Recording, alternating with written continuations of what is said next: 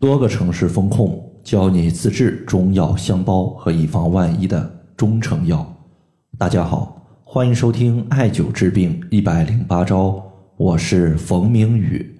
今天呢，我看到一位朋友的留言，他说：“冯明宇老师，我现在人在辽宁鞍山，我们这个地方现在依旧有新增的病例，购物也不是特别方便。我前几天在老师的淘宝店铺下的单子。”到现在都没有发出，具体原因呢？我估计是因为疫情，我也是可以理解的。现在呢，我就是想问一下，如果在无法艾灸的情况下，有没有更加简单便携的方法来抗击疫情、提高自身免疫力呢？最近呢，咱们国家的疫情防控压力也确实比较大，多个城市呢都有一些零散的疫情出现。你像上海，现在压力也是特别大的。如果你现在不方便艾灸的话，那么其实我们对于你经常艾灸的穴位，你用手指按揉，它也是同样有效果的。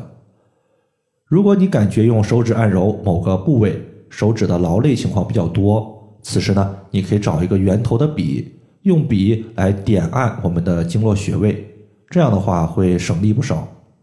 那么今天呢，我们就从三个方面和大家说一说对于疫情的一个防控。第一个呢，就是被国家卫健委所列入治疗方案的一些中成药；第二个呢，就是我们在线下的药店或者是厨房可以找到的一些芳香类的避疫的中药；第三个呢，就是经络穴位，提高个人的免疫力。接下来呢，咱们言归正传，被国家所认可的可以抑制病毒的中药，它不止一个，其中呢，被广泛认可的。我相信呢，就是莲花清瘟胶囊。莲花清瘟呢，它其实是中国汉代、明代以及清代三朝名医治疗疫症的一个用药精华。它对于疫病的发热、咳嗽、哮喘，它都有很好的一个效果。包括出现的一个退热、止咳、消炎、抗病毒，整体效果呢，还都是比较不错的。所以说呢，这个药物其实，在某些疫情比较多的地方，大家呢在药店可能不太容易买得到。但是我接下来所说的这味中药呢，我相信还是比较容易可以买得到的。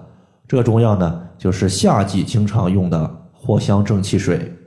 这个药物对于新冠而言，它其实并没有直接的消杀功效，但是呢，它可以改善新冠病毒患者的一个胃肠道的一些症状。比如说湿气重所出现的肠胃不舒服、恶心、呕吐、腹泻这些患者呢，可以考虑使用。当然，如果你没有此类的症状，肯定是不推荐用的。第二个呢，咱们要说的是中药的香包。在古代，它流传有这样一句话，说：“五月五日午，天师齐爱虎，手持菖蒲剑，阴邪归地府。”这句话里面呢。它包含了两味中药，分别是艾草和菖蒲。同时呢，这句话他说的就是在五月端午节的时候，外界的阴邪较多，我们可以用这两味中药来防疫。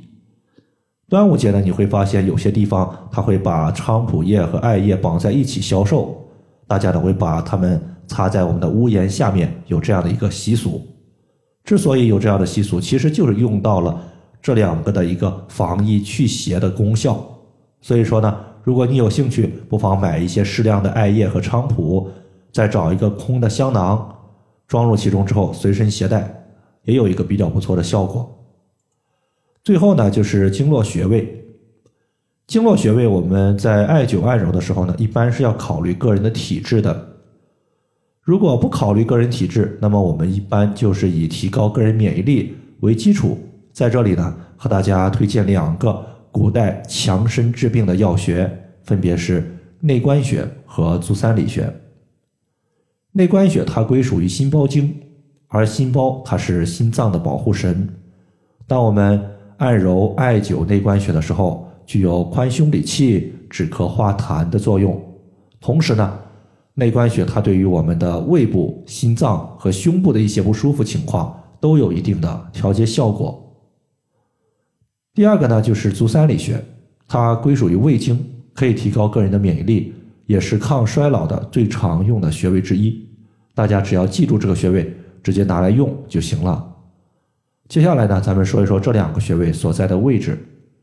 第一个是内关穴，当我们手心朝上的时候，微抬手腕，那么在手腕我们能看到一条手腕横纹，从手腕横纹向上两寸，在这个地方呢，大家可以左右摸一摸，能摸到两条大筋，在大筋中间就是内关穴的所在。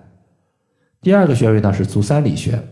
首先，我们先屈膝九十度，然后先找到我们的膝盖，在膝盖的外侧下方，你能摸到一个凹陷，从这个凹陷往下三寸就是足三里穴的所在。好了，以上的话就是我们今天针对疫情的一些情况，就简单和大家分享这么多。如果大家还有所不明白的，可以关注我的公众账号。